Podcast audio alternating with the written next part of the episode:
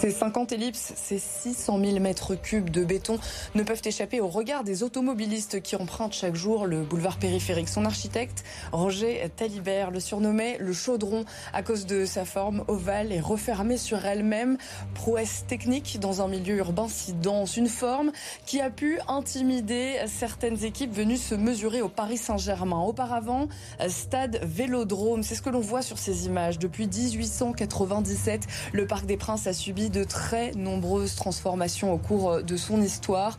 Sa dernière grande transformation date des années 70. Il la doit d'ailleurs à la construction du boulevard périphérique qui l'enjambe à l'orée de la porte de Saint-Cloud. À l'époque, une toute jeune équipe y prend ses quartiers, le Paris Saint-Germain. Entre le club, l'enceinte et ses supporters, la relation est passionnelle. Mais depuis l'arrivée d'un fonds d'investissement qatari à l'aube des années 2010, l'histoire a pris une autre ampleur et le locataire, le Paris Saint-Germain, se sent désormais un peu à l'étroit dans son écran de béton. Alors quelle solution? Racheter l'enceinte? Le propriétaire, la mairie de Paris, ne souhaite pas vendre. Déménager pour plus grand, mais où et à quel prix? Ce sont euh, les, désormais les options qui s'offrent euh, au club de la capitale et dont nous discutons ce soir avec euh, mes invités. Jean-Michel Fourgouze, président de l'agglomération de 50 ans Yvelines et maire d'Elancourt. Virgile Caillet, économiste du sport. Et François Bessène, supporter du Paris Saint-Germain. Paris Saint-Germain, quelle vie sans le parc Île-de-France Politique? C'est parti.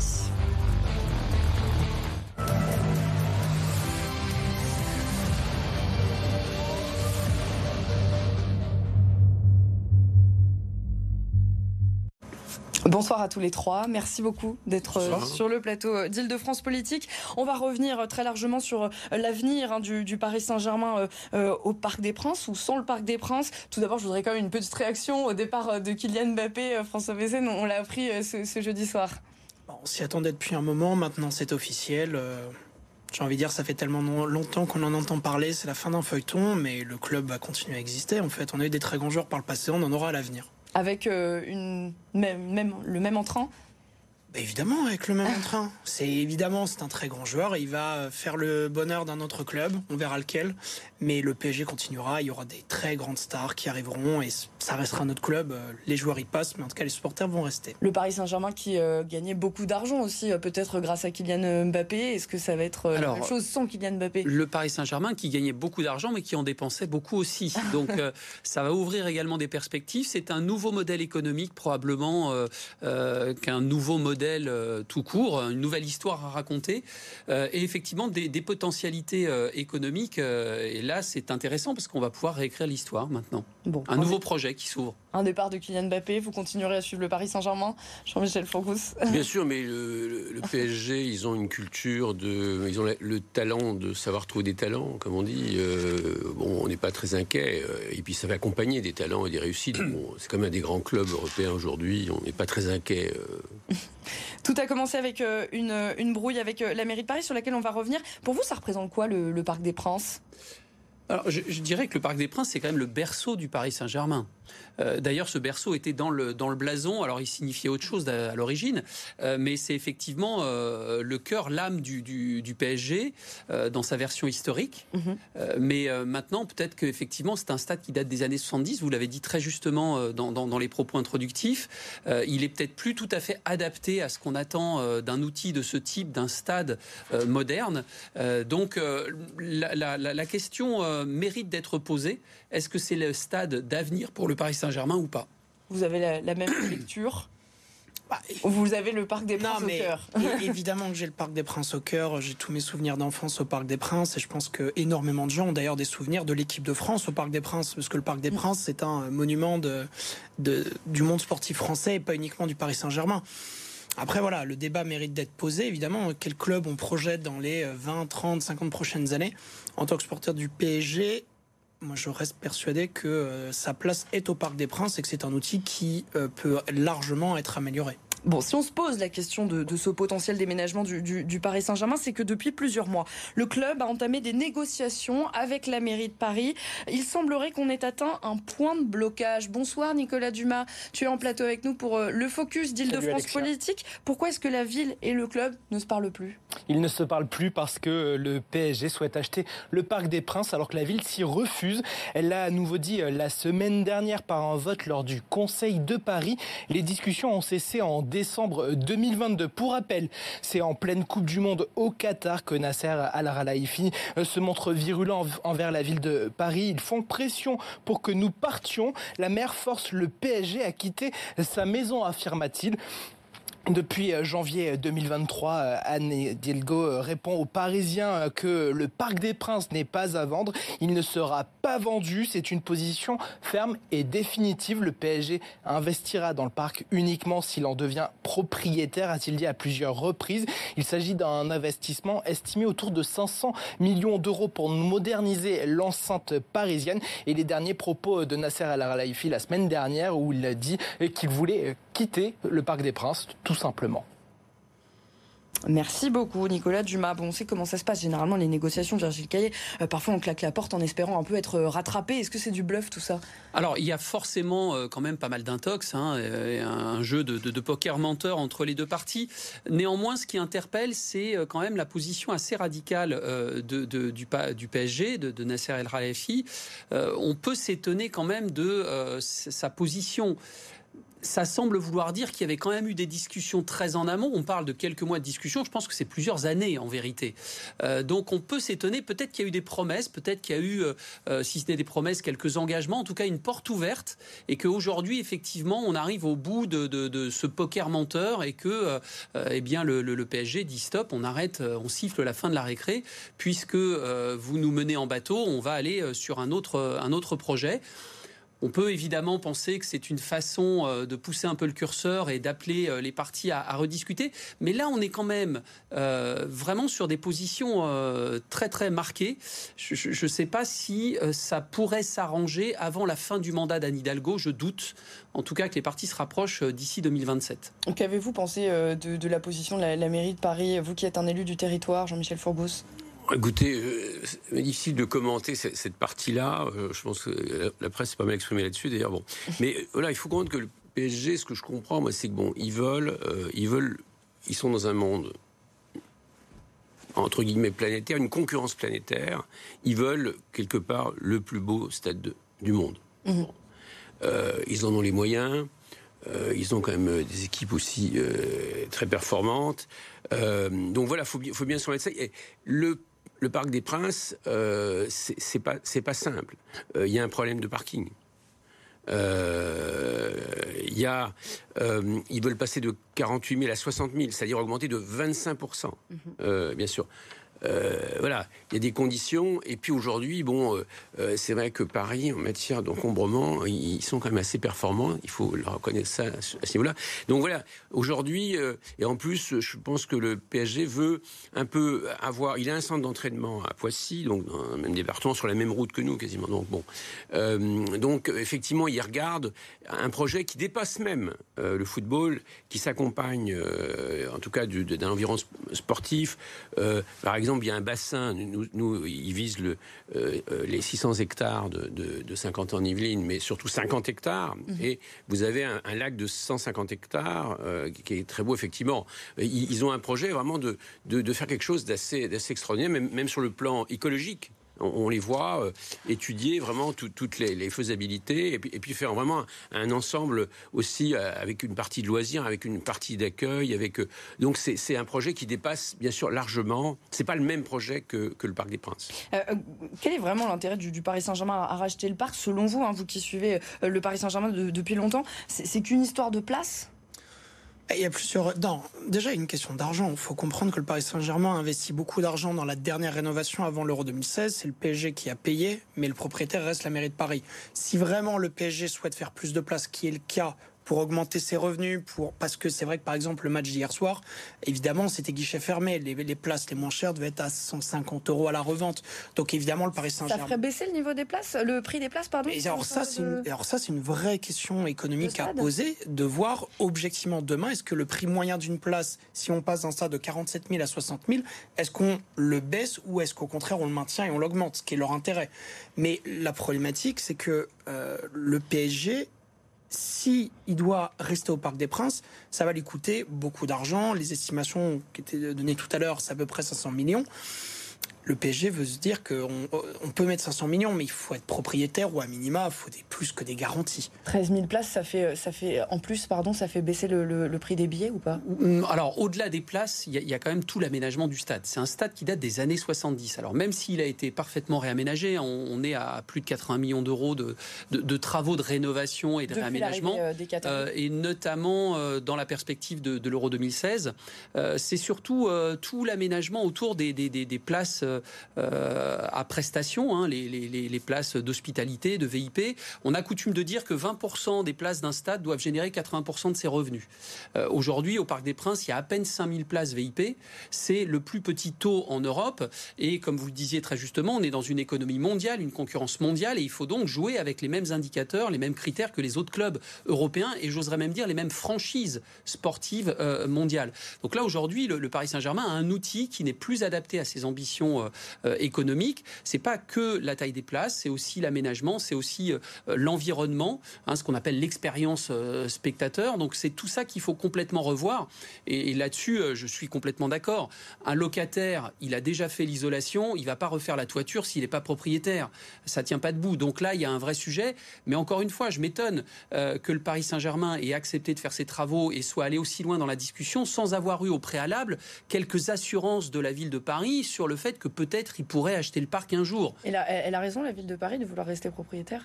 Ah mais ça, ça, je, je, peux la pousser à vouloir rester propriétaire? Non, je, je, je, mesure pas. Je pense que ça fait partie du patrimoine euh, parisien, voire, euh, voire euh, français d'ailleurs. C'est idéologique aussi peut-être? Probablement, probablement que c'est aussi politique, évidemment. Donc ça, ça, ça, appartient à la ville de Paris. En revanche, il faut que les choses soient claires. Désormais, c'est clair, elle ne vendra pas. Donc la position du Paris Saint-Germain est ferme. ils n'accepteront, n'accepteront pas de mettre des travaux de 500 millions dans un, comment dire, un, outil qui leur appartient pas. Mmh à la fin de l'année euh, euh, dernière, l'américain euh, Arcos Partners est devenu actionnaire, donc actionnaire minoritaire hein, du, Paris Saint-Germain. C'est 12% et demi des, des, parts. Est-ce que l'arrivée de, ce partenaire a changé quelque chose dans les projets du PSG ah bah c'est une évidence qu'un fonds d'investissement spécialisé dans les sujets immobiliers ne va pas attendre deux ans, trois ans de flou pour euh, avoir des plans de développement économique. Un fonds d'investissement, il faut quand même comprendre, c'est son objectif, c'est de générer de l'argent. C'est sa mission. Hein. Et sur un échelon, de temps qui est plus ou moins long. Quand on est sur l'infrastructure, on est peut-être plutôt sur du 10 à 15 ans. Mais ils ne vont pas attendre 3 ans, 5 ans avant de voir euh, réellement s'ils peuvent faire un projet. Parce que là, on parle du nouveau, on parle peut-être du nouveau stade. Mais il faut imaginer que le PG n'y mettra pas les pieds avant minimum 8-9 ans entre trouver le terrain, entre les autorisations de travaux, les travaux, l'arrêt des travaux, parce qu'on sait très bien comment ça se passe en France, la reprise des travaux. Mais il faut regarder ce qui s'est passé à Lyon, à Lille. Tous ces stades mmh. ont pris 4-5 ans de retard minimum. Mm. On, va, évoquer la question comme euh, évidemment. il n'est pas prêt à attendre aussi longtemps. Mm-hmm. Euh, c'est au moment de l'arrêt des négociations hein, que, que, Valérie Pécresse a, décidé euh, eh bien, de rencontrer le président du club, Nasser El Khelaifi. C'était en, fin de semaine dernière. Et la présidente de la région, eh bien, elle a ensuite écrit aux maires des grandes villes franciliennes dans une boucle WhatsApp. Et on, on, le voit, elle, elle leur dit à ces maires, je suis saisie par le président du club pour expertiser d'autres sites en Ile-de-France. Pas question de faire ce repérage sans un avis favorable des élus des territoires. Vous étiez dans cette boucle, Jean-Michel Forgos bah, moi, j'étais déjà un peu avant dans cette boucle, puisque le, le, PSG avait déjà euh, identifié. Bon, vous savez, nous, on a eu le problème des Jeux Olympiques. Euh, tout le monde se battait un peu pour avoir les JO. Alors, on en a eu un site, ensuite un deuxième, un troisième, un quatrième. Oui, on a quatre sites maintenant. Bon, alors, euh, donc, on commence à avoir l'habitude, déjà, bon, de ces événements un peu planétaires quand même. Hein. Bon, ça, ça, demande un peu des conditions de préparation. même, même le, code de l'urbanisme est, déjà s'est adapté. Enfin, on, on, on a on a fait déjà une adaptation. Donc, il faut voir que, que, c'est prêt. On n'a pas de problème. Donc, sur la longévité, bien sûr, vous avez raison. On sait qu'on est en France et la complexité administrative, croyez-moi, on, c'est dur. Mais on a déjà réglé une partie. Et nous, on a une culture entrepreneuriale très forte. C'est pour ça que euh, on est dans Paris-Saclay. On a souvent, même quelquefois, euh, des exceptions euh, du gouvernement parce qu'ils veulent maintenir ce, côté. c'est comme les, huit zones mondiales de l'innovation, elles sont là. Donc, on a quand même une, une, une activation on l'a vu pour les JO, par exemple. Pour être, euh, on est au point, pour les, les, quatre sites sont au point, vous voyez. Mm. Donc je, je, suis. Mais vous avez raison d'évoquer ça, parce que ici, dans ce pays, c'est un peu inquiétant. Mais, mais, mais pour vous, euh, finalement, euh, ce que la, la, manœuvre de Valérie Pécresse, c'était pas un peu couper l'herbe sous le pied de la, de la mairie de Paris? C'était pas un peu dire, bon, bah, moi, je prends de la hauteur et puis je, je peux régler le problème? Moi, vous savez, je souhaite rester neutre dans cette partie-là. c'est trop facile. C'est pas un peu facile, oui, mais c'est un peu chaud. Alors, nous, vous savez, nous, on est, on est prêts, voilà, ils le savent, euh, on a travaillé quand même euh, déjà. je, crois qu'il faut bien déconnecter euh, les jeux politiques mhm. et les enjeux économiques du Paris Saint-Germain. Le PSG doit générer plus de revenus s'il veut continuer à jouer dans la cour des grands, figurer dans les 5, 3, 5 meilleurs euh, euh, clubs européens. Aujourd'hui, il est quasiment au maximum de ce qu'il sait faire, euh, que ce soit sur les revenus marketing, que ce soit sur le, fameux match day, hein, les recettes jours de match, où on atteint des, sommets. On sait qu'en France, on a un déficit sur les droits télé, et puis ensuite, les produits dérivés, le, Paris Saint-Germain explose tous les compteurs en France et se situe même dans les trois meilleurs clubs européens en nombre de ventes de maillots. Donc aujourd'hui, leur seule marge de manœuvre, ça va être effectivement ces fameuses recettes jour de match, à la fois sur la billetterie, à la fois sur les hospitalités, à la fois sur toute la consommation autour du, jour de match. Mhm. Donc en fait, pour eux, c'est un enjeu vital si on veut continuer à avoir en France un club euh, qui joue les, les premiers rôles. Et après, effectivement, viennent se greffer des jeux politiques j'oserais dire sans porter aucun jugement que malheureusement la situation de la ville de Paris, elle est dans une situation perdante-perdante soit elle vend le, Parc des Princes et ça lui sera reproché, soit elle ne le vend pas et lui sera reproché le départ du PSG. Donc euh, compliqué. Euh, en tout cas, hier soir, durant le match, les supporters, ils étaient assez remontés. On va peut-être euh, voir ces images. Hein. Il y avait une nouvelle banderole qui avait été affichée dans les tribunes hein, pendant le, match du Paris Saint-Germain contre la Real Sociedad. Ils ont encore reproché à Anne Hidalgo eh bien, cette, absence de volonté de, vendre. Hein. On, disait donc Hidalgo dégage, plie bagage, voilà. Et, et, finalement, il en a été question question dans l'after-foot sur, sur RMC. On va en écouter euh, un, extrait. Justement, ils appellent à, décorréler un peu de la politique. Je crois que personne n'a envie que le PSG aille jouer à 40 km en région parisienne au milieu d'un champ. Il n'y a pas de transport pour y aller pour l'instant. Le Grand Paris, c'est pas encore d'actualité. Il n'y a, pas de, transport pour aller jouer je ne sais où dans le 77 ou dans le 78. Donc la solution, elle est ici. Donc le dialogue doit être renoué et c'est pas en disant il y a notre président et la raison et la maire de Paris euh, elle, a tort que ça changera quoi que ce soit. Disons les supporters ils ont pas ils ont pas l'air très prêts à venir dans le 78 c'est ce qu'on entendait à l'instant. Oui, enfin, c'est complexe parce que, euh, euh si, si vous le mettez dans l'Ouest, enfin dans l'Ouest, c'est quand même assez proche. Hein. Je vous rappelle, c'est 20 minutes. Hein. Euh, moi, j'ai enfin, une, une, habitation aussi à, côté du, du, Parc des Princes. Le matin, je mets 20 minutes pour aller à 50 ans Bon, bref, quand je quand je, je dors là, parce que j'ai deux habitations. Mais euh, donc voilà, mais, et en plus, je vous rappelle que vous avez euh, euh Benfica, le, club de Liverpool, le Bayern Munich, euh, euh, qui, sont... qui, sont... en, dehors, en périphérie ou en, dehors, bien sûr. il ne faut pas être trop loin, il ne faut pas être à, non plus à 50 km. Bon. donc c'est le cas. Il y a des transports, il y a des trains, il y, a une des plus grosses gares des Yvelines qui est, qui est sur 50 ans en Yvelines. Il y a la ligne 18, on l'a dit, qui est une.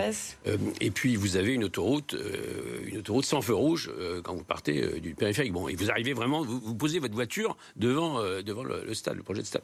Bon. Donc voilà, il faut, il faut bien intégrer tout. Le monde change. Et puis attention, dans, dans 5-8 ans, on ne sait plus combien de temps ça va durer cette construction, mais vous aurez les voitures autonomes, mes chers amis. Et nous, on a euh, une autoroute qui est tout droit. C'est idéal. On sera dans les premiers à être testés. Alors, je ne veux pas survendre non plus ce, projet. Dans un futur, euh, dans un futur euh, plutôt lointain. Bah, il faut, il faut, vous le disiez tout à l'heure, il faut 5, 6, 7, 8 ans, selon la rapidité et la maîtrise que vous avez, bien sûr, des travaux avec l'État. François Bessène, vous iriez, vous? À Montigny-le-Bretonneux, par exemple? Alors, je vais répondre de deux façons. La première, et je vais reprendre ce que disait M. Caillé, l'enjeu du Paris Saint-Germain, c'est d'augmenter les revenus d'hospitalité. J'invite à se poser la question, est-ce que les loges seront remplies si on est aussi loin? Parce que je veux juste faire un petit rappel. Le Paris Saint-Germain existait avant l'arrivée de QSI. Le Parc des Princes n'était jamais plein. De, de, donc de l'investisseur qatari. Le Parc des Princes n'était jamais plein. Je comprends qu'on me dise qu'il faut augmenter les revenus. Très bien. Je veux juste poser la question euh, pourquoi? Bah Pourquoi? C'est parce qu'aujourd'hui, les déficits, le Paris Saint-Germain a des gros déficits parce qu'il paye beaucoup trop sa masse salariale. Mais il, paye sa masse salariale pour que les gens viennent au stade. Donc à date, on surpaye parce qu'à ce niveau-là, ça s'appelle surpaye quand on fait des déficits. Ils surpayent les artistes pour remplir le stade. Neymar est parti, Messi est parti, ça fait moins de touristes dans le stade. Quand même l'arrivée de Kang In Lee, il y a une communauté coréenne qui vient voir les matchs. Demain, on va perdre Kylian Mbappé, c'est désormais euh, officiel. Euh, ils vont réussir à continuer à remplir autant le Parc des Princes Ou alors ils vont devoir payer encore plus? C'est la première question que je posais euh, à, Pour moi, c'est une vraie question. Non, non. Enfin, je pense qu'on peut répondre par la positive. il y aura évidemment des, des, des, frais, des freins, pardon, euh, des freins de déplacement, etc. Mais il y a aussi un phénomène générationnel. C'est-à-dire que les gens qui, ont, qui sont nés euh, au PSG, au Parc des Princes, euh, eh bien, passeront la main à de nouveaux euh, supporters qui se déplaceront. C'est vrai, ça a été dit, beaucoup de nouveaux stades qui sont construits sont en, dehors, en dehors des villes. après, il faut aussi prendre dans l'équation économique, pour la ville de Paris, je pense, l'impact économique considérable que génère le, mm. PSG au Parc des Princes. Mm c'est plus de 3500 euh, personnes qui travaillent un jour de match. Euh, sur les jours de match, c'est près de 200 millions d'euros de retombées économiques euh, pour l'Île-de-France. Donc il y, a un enjeu aussi pour euh, toute cette population d'acteurs euh, économiques résidents. Parmi les, autres endroits euh, qui, qui, ont été évoqués, le maire d'Aulnay-sous-Bois a proposé aussi l'ancienne friche de PSA. Hein, c'est entre la future ligne 16, les autoroutes A1, A3, A86. Donc c'est assez. Là, on, est dans un concept de PSG Land. Hein. Euh, comme on a eu euh, Disneyland. Mais comme, euh, à Montigny-le-Bretonneux. C'est un peu le, même principe. Donc effectivement, il va falloir fluidifier et simplifier l'accès pour les supporters. Oui, il y aura probablement des freins, des, freins, des freins culturels, des freins psychologiques, mais globalement, ça risque de se tasser dans la durée. La, vraie question, c'est est-ce que c'est intéressant là tout de suite pour le Paris Saint-Germain de quitter le Parc des Princes et, et est-ce que toutes ces questions, toute cette équation peut amener la ville de Paris à changer son fusil d'épaule. Je crains que les positions soient bloquées jusqu'en 2027 aujourd'hui avec les deux, euh, les deux parties prenantes. On le disait tout à l'heure, parmi les, grands clubs euh, européens, de très nombreux sont propriétaires de, leur stade. Alors c'est surtout le cas en Angleterre, en Allemagne euh, notamment. Il y l'Espagne qui prend aussi la même, la même direction, l'Italie un tout petit peu moins et, la France beaucoup moins. Hein. en France, c'est l'OL qui, qui l'a fait. On va d'ailleurs évoquer tout de suite. Pourquoi c'est moins le cas en France? Est-ce qu'on le sait? Déjà, euh, il faut se rendre compte que le, sport français est quand même très alimenté par de l'argent public. Il faut... Et le modèle économique, le football français, euh, les stades pleins, c'est une rareté. En Allemagne, la deuxième division fait des stades pleins à des moyennes à 25-30 000 places. En France, la deuxième division, je pense qu'on n'excède pas 10 000. Euh, en France, ce serait même très intéressant de regarder même la première division. Et encore, on reparle du Paris Saint-Germain. En championnat, le stade, cette année, n'est pas plein. Donc on peut... Quasi plein. Euh, on est à 97% de, Très bien. On passe à 60 000 places. Le taux, c'est combien? Bah, Pour un CAPEX à, 500 millions à amortir. Ça, dépend en fait le prix des places. Ça dépend, ça dépend la grille de, tarification. Si ça permet d'accueillir plus de populaires... Là, effectivement, il peut y avoir des questions de désintérêt, des questions de c'est trop cher, mais si on baisse le prix pour remplir plus et qu'on arrive en fait à la même billetterie, je veux bien qu'on aura plus d'hospitalité, bien entendu. C'est ce qui vous génère 80% des revenus. Mais à un moment, il va falloir aussi se poser la question. Le PSG, c'est le club de l'Île-de-France. Il l'a toujours mhm. été. Les gens qui partent de Paris pourraient très bien aller à Saint-Quentin, c'est plutôt bien desservi. Mais à partir du moment où le PSG est le club de l'Île-de-France et on voit les difficultés alors le Grand Paris devrait améliorer les choses. Mhm. De bouger d'un département, de la petite couronne ou de la grande couronne vers un autre, on va se couper également de tous ces gens. Alors il y aurait la voiture. Quand on voit les problématiques aujourd'hui pour avoir une voiture, mhm. que ce soit à Paris ou en Ile-de-France, c'est aussi une autre question à se poser. Euh, on, va simplement euh, s'intéresser à la question lyonnaise. On va, on va reparler de, tout cela évidemment. Euh, L'Olympique lyonnais qui a donc inauguré son nouveau stade, le Groupama Stadium, c'était en, 2016. comment ont réagi les supporters? Où en est le club financièrement? Celui qui en parle encore le mieux, c'est Hugo Française et il est chef du bureau de BFM Lyon. Le projet du Groupama Stadium aura été pour le moins contrarié. Tout commence en 2004. Jean-Michel Aulas, président historique de l'OL, fait part de son envie de quitter le stade de Gerland, dont l'OL est locataire, devenu trop exigu. OL Land se choisit en 2007 la commune de Dessines, à 30 minutes du centre-ville de Lyon, pour accueillir le futur grand stade de l'OL. Et c'est là que les ennuis commencent. Une commission d'enquête contre la révision du plan local d'urbanisme, une enquête publique très défavorable au projet, mais mais surtout la mobilisation des habitants incarnée par un homme, Philippe Laya, irréductible paysan dessinois, refusant de céder ses terres pour le grand stade. Une opposition allant jusqu'à une violente agression où l'agriculteur, frappé chez lui par deux individus, se fait extorquer 1000 euros et son dossier de procédure contre le grand stade. Six ans de combat juridique donc avant la pose de la première pierre en juillet 2013 et l'inauguration du stade deux ans et demi plus tard. Reste que pour les supporters, ce stade en dehors de Lyon qui n'est plus accessible en métro n'a plus la même saveur que Gerland. L'âme du club perdu ira même jusqu'à dire l'ancien capitaine de l'OL Maxime Gonalon qui déplore après avoir quitté le club un changement de vision où je cite le business a pris le pas sur le sportif. Ça a l'air très compliqué quand même de, changer de club. Vous disiez beaucoup de, clubs, de grands clubs sont propriétaires de, leur stade, de leur enceinte sportive. Ça a l'air quand même très compliqué, Jean-Michel Forgus, non? Mais regardez, nous, vous savez, on est, dans l'innovation, hein, beaucoup, 50 euh, ans d'IVIN. Bon, euh, nous, on fait euh, des expériences de, pour démultiplier l'effet spectateur hein, avec des polytechniciens d'ailleurs, bon, dans le cadre, bien sûr, du, du, du vélodrome euh, et qui normalement serait applicable, euh, bien sûr, à, d'autres sports. Donc, euh, il faut changer, il faut bouger. De toute façon, euh, ce pays doit bouger. Il, a un problème culturel, ce pays. Hein, vous le savez, les entrepreneurs, ils vous le disent tous les jours. Hein, on en a un paquet, nous, entrepreneurs. Mais bon, il y a, une technique, il y a, aussi une expérience. Il y on le sait, on le sait que, construire, c'est plus difficile que de, démolir ou de. C'est, hein, on, le sait. Mais bon, nous, en tout cas, ça, pour l'instant, les premiers tests qu'on a fait, les premières études qu'on a fait des études quand même hein, déjà. Bon. Pour le pour accueillir le Paris Saint-Germain. Ah donc euh, ça, ça avance quand même. Ça avance. Non, je ne vais pas vous dire que tout, est ouvert, mais c'est bien avancé. Voilà, et on a fait quelques, quelques sondages un peu. Bon, euh, on ne sent pas, mais il y a toujours, toujours des surprises hein, à chaque fois qu'on lance un projet. Mais, mais euh, comprenez qu'ils veulent, ils veulent, ils veulent, ils veulent grandir. C'est mm. clair. Ils veulent se mettre au niveau international.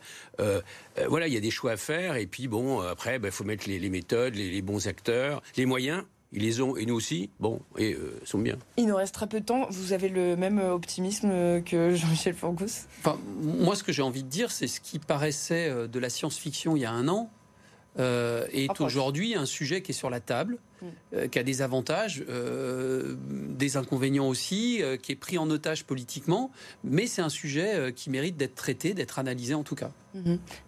Pour vous? Les plus grands clubs n'ont pas changé de stade, des clubs au sens d'institution. J'entends, mais les clubs dont on a parlé, euh, je suis désolé, mais le Real Madrid n'a pas changé de stade, il l'a remodelé. Le Barça n'a pas changé de stade, il l'a remodelé. L'Athletic Club de Bilbao, pareil. Liverpool en Angleterre, pareil. Quand on a une identité qu'on a autant massacrée que celle du Paris Saint-Germain, parce qu'on globalement que ce soit le logo, le maillot, euh, le centre d'entraînement, parce qu'il était lié à Saint-Germain. Liverpool il a plus de 20 minutes du centre. Hein. Oui, mais le stade a toujours été là, donc culturellement les gens y sont prêts. C'est pas. Il y a une question de d'accessibilité, une question également d'histoire. Mhm. Et euh, bah, parfois, quand on quitte euh, le stade, il faut bien réfléchir à est-ce qu'on va se couper de ces clients historiques? S'ils sont en capacité d'avoir des nouveaux clients, j'ai envie de leur dire, ils auront raison. mais l'exemple de l'OL, en tout cas, n'est pas vraiment un exemple. Euh, mais, il n'est pas accessible. Il est très très difficilement accessible. Donc ça explique aussi beaucoup de choses. Mais moi, en tant que supporter du Paris Saint-Germain, il est évident que si on quitte le parc pour des broutilles Mhm. Parce qu'à date, il est quand même encore exploitable. C'est pas un stade en ruine. Faut faire, faut quand même poser le constat. C'est difficile aussi de construire des places supplémentaires au, Parc des Princes, La, configuration serait totalement différente à tel point que le, stade serait orienté différemment. Donc mm. c'est pour ça que c'est des travaux euh, aussi mm. coûteux avec en dessous le périphérique, vous l'avez rappelé. Donc euh, en fait, je pense que c'est quand même sain et de leur responsabilité d'anticiper le sujet et de réfléchir au sujet maintenant. Parce qu'effectivement, le, le, Parc des Princes est encore exploitable. Il y a des réunions d'ailleurs euh, au, Paris Saint-Germain, ça, s'active quand même. Ah, puis ils, font, bosser, euh, ils font bosser des architectes depuis un moment, ils ont mm. étudié le dossier du Stade de France. Enfin, euh, c'est pas récent. C'est pour ça qu'en fait, le sujet entre la mairie de Paris et, le, club doit exister depuis un mm. petit moment, beaucoup plus qu'on ne peut l'imaginer aujourd'hui autour de ce plateau. Et on verra donc la décision qui sera sera prise euh, in fine. Merci beaucoup à vous trois d'avoir euh, participé à ce nouveau numéro d'Île-de-France politique, donc euh, sur l'avenir du, du, Paris Saint-Germain avec ou sans le parc. C'est ce que nous verrons. Merci à vous de nous avoir suivis. L'information se poursuit avec un nouveau journal sur BFM Paris, Île-de-France.